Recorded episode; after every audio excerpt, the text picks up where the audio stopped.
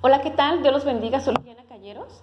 Hoy te quiero hablar de algo muy importante. Si estás en un proceso o en una prueba, escucha esto porque estoy segura que Dios te va a bendecir y te dará las armas para obtener la victoria en esa gran batalla que estás atravesando. Cabe mencionar que es un tema muy extenso que no puedo desarrollar en unos cuantos minutos, pero te diré lo más importante y de la mejor manera posible para darme a entender. El tema es la armadura de Dios. Lo primero que debes de saber es que nuestra lucha no es contra carne ni sangre. Tu verdadero enemigo no es una persona. Nuestra lucha es contra espíritus, nuestra lucha es contra un adversario que es Satanás. El libro de Efesios capítulo 6 versos 12 y 13 nos dice, porque no tenemos lucha contra sangre y carne, sino contra principados, contra potestades, contra los gobernadores de las tinieblas de este siglo, contra huestes espirituales de maldad en las regiones celestes. Por tanto, tomad vuestra armadura de Dios para que podáis resistir en el día malo y habiendo acabado todo, estar firmes. Lo que tenemos es una guerra espiritual. pero para poder luchar esta batalla debes ponerte la armadura de Dios. Un soldado o un caballero jamás va a la guerra sin su armadura. Y esta se compone de seis piezas. Es un cinto, una coraza, un calzado, un escudo, un casco y la espada. Eh, pero la armadura de Dios, más que un atuendo eh, palpable, es algo espiritual. ¿sí? Eh, hay seis verdades espirituales bíblicas que aparecen en el libro de Efesios capítulo 6, versos del 14 al 18. ¿Qué representa espiritualmente cada pieza? Te lo voy a explicar ahora.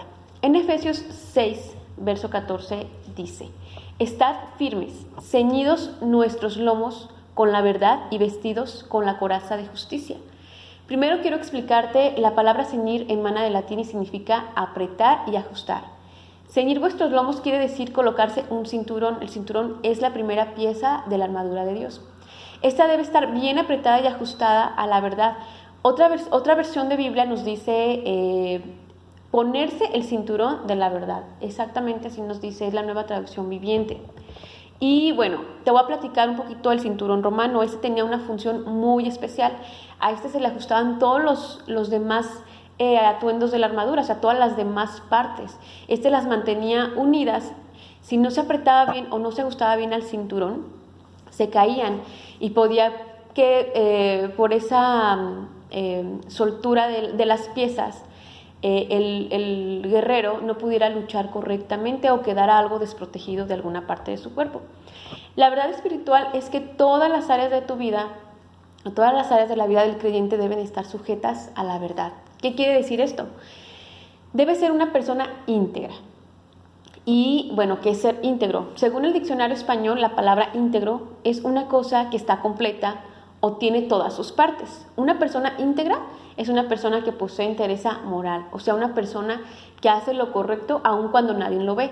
Es la misma persona en público como en lo secreto. Esto no significa que debes ventilar tu vida privada, sino más bien que debes de ser transparente. Tú sabes lo que está mal y lo que está bien. Tú sabes que debes de, actuar bien. Tú sabes que tienes que actuar eh, de una manera transparente y congruente hacia los demás. por eso el cinto es la verdad, es una de las, de la, de las verdades bíblicas de la armadura de Dios que posee el, número uno en el orden que nos da según el libro de Efesios, porque es la más importante, ya que nuestro enemigo, su principal arma para derribarnos es la mentira, es el engaño. Y para tu defensa Dios dice, tú contra la mentira, usa la verdad. Por eso es que debemos caminar en verdad. Si tú quieres reprender al diablo, no podrás hacerlo si vives una vida de pecado.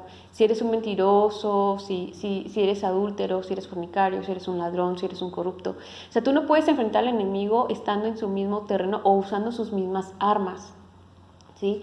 Em, es verdad que nadie es perfecto, pues, nadie, nadie somos como Dios, pero somos llamados a ser como Él es. Por eso todos los días debemos pedir perdón por nuestros pecados y vivir íntegros. A eso se refiere el cinturón de la verdad. Y bueno, te debes sujetar a la verdad que también es la palabra de Dios. Recuerda esta cita. Juan 14, verso 6 dice, yo soy el camino, la verdad y la vida. Toda tu vida debe de estar en la misma sintonía y en la misma armonía sujetada a Dios. Juan nos dice en el capítulo 15, verso 5, porque separados de mí nada podéis hacer. Por eso el cinto de la verdad unía y sostenía todas las demás piezas. O sea que nuestro cinturón de verdad o, este, o el cinturón de la verdad también es la palabra de Dios. Número dos es la coraza de justicia, también mencionada como em, en el mismo, exactamente en el mismo versículo de, Efesios, en el mismo verso 14. Dice, la coraza protege, eh, bueno, se llama la coraza de justicia, pero la coraza protege exactamente los órganos vitales del guerrero. Cubre tanto el frente, o sea, el pecho, así también como la espalda.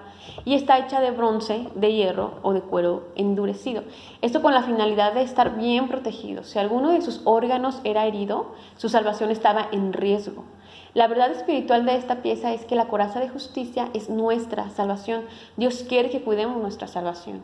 ¿Y por qué se llama coraza de justicia? ¿A qué justicia se refiere? Al sacrificio de Jesús, al sacrificio que hizo Jesús en la cruz, que es lo que nos justifica y no es por nuestras obras, sino más bien somos justificados por nuestra fe en Cristo y que por eh, redención de su sangre tenemos el perdón de nuestros pecados. Él nos justifica. Segunda de Corintios, en el capítulo 5, verso 21 dice, al que no cometió pecado, habla de Jesús, fue tratado como pecador para que por medio de él nosotros recibiéramos la justicia de Dios. Nuestro caminar con Dios está siempre lleno de luchas. Necesitamos estar preparados siempre para el combate. Seguro que te estás preguntando, pero ¿por qué si Dios está con nosotros tenemos tantas luchas? Pues sencillamente porque somos salvos y porque nuestro enemigo quiere robarnos la salvación y la fe. Porque como ya te lo comenté, por la fe somos salvos, así que siempre seremos perseguidos y esas luchas van a acabar hasta que partamos de este mundo. Debemos pelear la batalla de la fe y una vez llegando a la meta Dios promete darnos la corona. Y entonces podremos decir, como lo dijo el apóstol Pablo en, su carta a Timoteo, en el capítulo cuarto, eh, verso 7, dice, he peleado la buena batalla, he terminado la carrera y he guardado la fe. Así que otra verdad espiritual que encierra la coraza de justicia es que debemos ser justos. ¿Y cómo soy justo? Cumplir los mandamientos de Dios, estar fuera de pecado, nos ayuda a conservarnos justos y salvos. Y el salmista nos revela esta verdad en el capítulo 119, verso 172. Dice, hablará mi lengua tus dichos porque tus mandamientos son mi justicia. La coraza es una de las piezas que más directamente embonaba en el cinturón y este se ubica pues obviamente en la parte de la cintura.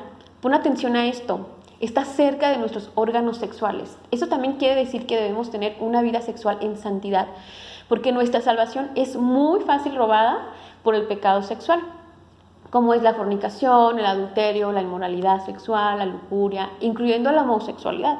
Aclaro en este punto que no estoy excluyendo a nadie ni juzgando a nadie. Lo que quiero decirte más bien es que este pecado sexual es Ahora sí que todos caemos en ese pecado sexual si estamos separados de Dios, ¿no? tanto homosexuales como heterosexuales. Así que eh, por eso lo menciono. No es que el sexo sea malo para Dios y que lo castigue o que nos castigue por eso. Pues Dios mismo lo creó pues para disfrutarnos, ¿no? Para disfrutarse. Pero eh, ese debe ser una para una sola persona es para el sexo opuesto y es dentro del matrimonio. La sexualidad santa de la que yo te hablo es la que Dios mismo nos pide a todos, puesto que Él solo dice, sean santos como yo soy santos. Como yo soy santo, perdón. En el libro em, de Primera de Pedro, capítulo 5, versos del 15 y 16, dice, así como aquel que os llamó es santo, sed santos en toda vuestra manera de vivir, porque escrito está, ser santos porque yo soy santos. Dios no abomina a la persona que, comete el pecado, sino que más bien el pecado en sí, el acto sexual fuera de lo establecido por su palabra. Dios nos perdona porque nos ama y sus mandamientos no son porque quiera hacer el mal con nosotros, sino por el bienestar de nosotros y por amor de nosotros fue que creó los mandamientos. Cuando Él nos libra, nos hace libres de todo y nos da el dominio propio y nos enseña las armas para poder salir a todas esas tentaciones. Fíjate lo que dice el libro de Tito capítulo 2 versos 11 y 12. Hacen respaldo a lo ya mencionado, dice, en verdad Dios ha manifestado a toda la humanidad su gracia, la cual trae salvación y nos enseña a rechazar la impiedad y las pasiones mundanas. Así podremos vivir en este mundo con justicia, piedad y dominio propio. Y número tres es la, el calzado de los pies con el apresto del Evangelio de paz. Está en Efesios 6, versículo 15. El calzado está ligado a la acción de ir a caminar. ¿Pero a dónde? Ir, ir hacia dónde? Ir detrás de toda esa gente que necesita de Dios. La palabra presto, según el diccionario español, significa disposición o preparación para alguna cosa, aptitud y capacidad. Quiere decir entonces que debemos estar disponibles y preparados para ir a predicar el Evangelio. Romanos capítulo 10, verso 15 nos dice, ¿y cómo predicarán si no fueron enviados? Como está escrito, cuán hermosos son los pies de los que anuncian la paz.